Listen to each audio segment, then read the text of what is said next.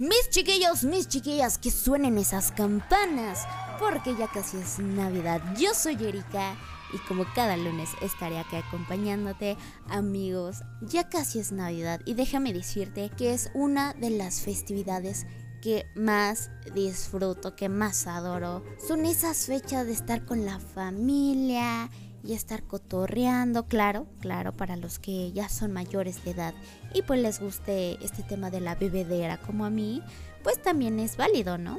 ¿Y qué tal esas cenitas? Yo en este año voy a hacer una pasta, todavía no sé cómo, pero voy a hacer una pasta, voy a hacer un rollo de carne, que el año pasado también lo hice y estaba muy bueno y muy rendidor. Así que lo voy a volver a hacer porque déjame contarte cómo es mi Navidad antes de empezar con el tema, porque en el tema va a venir un poco de historia y pues algunas cosillas interesantes que ni siquiera yo sabía. Entonces, quédate porque de verdad está, está bastante bueno. Si tú eres como yo, que no te gusta la historia, no te preocupes, porque de verdad, mira, así, rapidito te la hice porque, pues para que no nos aburramos, la verdad, porque yo me aburro con la historia.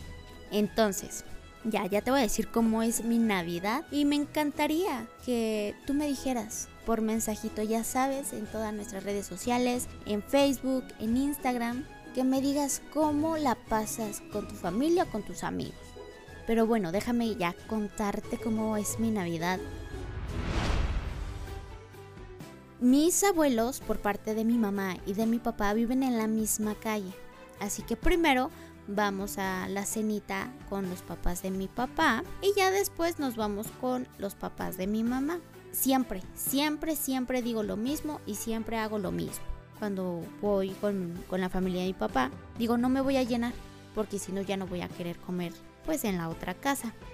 Ay, pues es como si se me olvidara siempre y siempre ando tragando y tragando y tragando. Y ya cuando llego a la casa de la familia de mi mamá, claro que también como, pero pues ya no tanto, ya que pasé tiempo con la familia, yo y mi hermano, porque déjame decirte, tengo un hermano un poquito más chico que yo, pues nos vamos ya con los amigos que son muy cercanos a nosotros y sus familias también viven en la misma calle.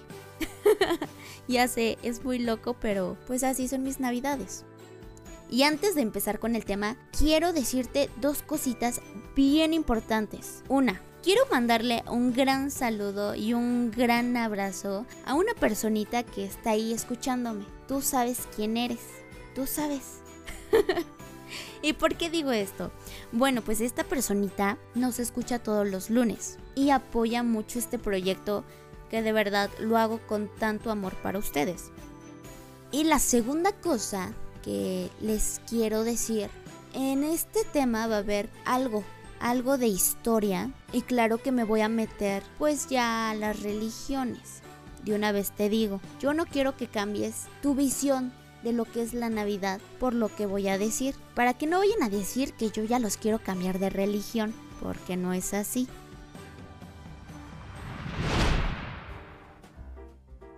Cuando escuchamos la palabra Navidad, ¿qué se nos viene a la cabeza?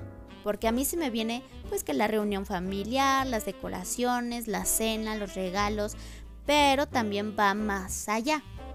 Porque en estas fechas tenemos mucho de agradecer por todo lo que hemos pasado en el transcurso del año, que no debería de ser así, debería ser como que todos los días agradecer, ¿no? Pero bueno, pues las fechas. Y claro, más con la situación que estamos pasando, pues más vamos a agradecer de estar con las personas que queremos. La Navidad es una festividad religiosa que conmemora el nacimiento de Jesucristo.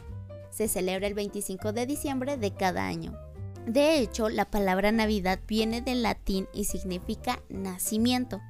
Pero ¿cómo es que se celebra el 25 si en la Biblia nunca dice eso? Esto es súper interesante, así que mira, para bien la oreja, porque puede que tú como yo no sabías estas curiosidades de la Navidad. El origen de la Navidad es pagano. Híjole, híjole, sí, así como le escuchas. Los romanos celebraban la Saturnalia romana, que no era más que un festival que representaba el solsticio del invierno y honraban al dios Saturno. Entonces, pam, pam, pam, La iglesia cristiana eligió este día como estrategia para su expansión y aceptación. Por supuesto que como pasa el tiempo festejamos de diferente manera. En muchas familias mexicanas es tradición romper piñatas en forma de estrella que la conforman siete picos, que estas representan los siete pecados capitales. Se debe de romper con los ojos vendados ya que con esto demostramos que la fe es ciega.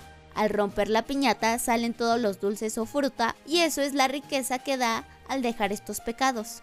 Los árboles de Navidad hay de mil y un formas, colores y tamaños. También pueden ser naturales o artificiales. Pero, ¿por qué los decoramos? Pues déjame decirte que antes se decoraban con velas y manzanas, lo que ahora son las luces y las esferas, pero también tienen un significado. Las luces representan la luz de Cristo que ilumina el mundo. Las esferas, que antes eran las manzanas, eran en referencia a la tentación y la estrella en la punta representa la fe, recordando la estrella de Belén. Para muchos, uno de los postres y sabores que nos recuerdan mucho a estas fiestas, a esto de la Navidad, son las galletas de jengibre. Y también hay colores que representan mucho la Navidad, como el verde, que simboliza la vida, el rojo, que simboliza la sangre de Cristo, y el dorado, que hace referencia a la riqueza, la realeza y la luz. La Navidad es considerada la fiesta más importante de todo el año para muchos países, incluso si no son cristianos o católicos. ¿Has escuchado que cuando dicen que si te paras debajo de un muérdago, tendrás que besar a la persona que esté junto a ti? Bueno, para los druistas era sagrada y creían que curaba la infertilidad y protegía de los males. ¿Recuerdas esta canción de Noche de Paz? Bueno, pues esta canción tiene una gran popularidad que tiene 733 versiones desde 1973.